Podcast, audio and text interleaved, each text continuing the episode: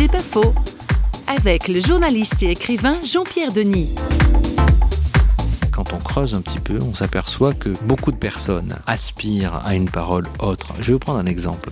La question de la souffrance psychique des femmes qui avortent. Sujet absolument tabou jusqu'à présent. Cela fait pourtant des années que des chrétiens, à travers des ONG, sans juger, accompagnent des personnes qui ont eu recours à un avortement. Eh bien, cette question de la souffrance psychique, voilà une question très importante, complètement taboue, et qui commence à arriver sur la place publique.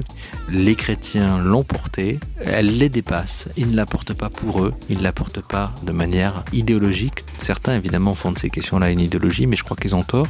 Eh bien, on s'aperçoit que à partir de cette préoccupation des chrétiens, petit à petit, il peut y avoir une prise de conscience de l'opinion publique. C'est pas faux, vous a été proposé par parole.fm.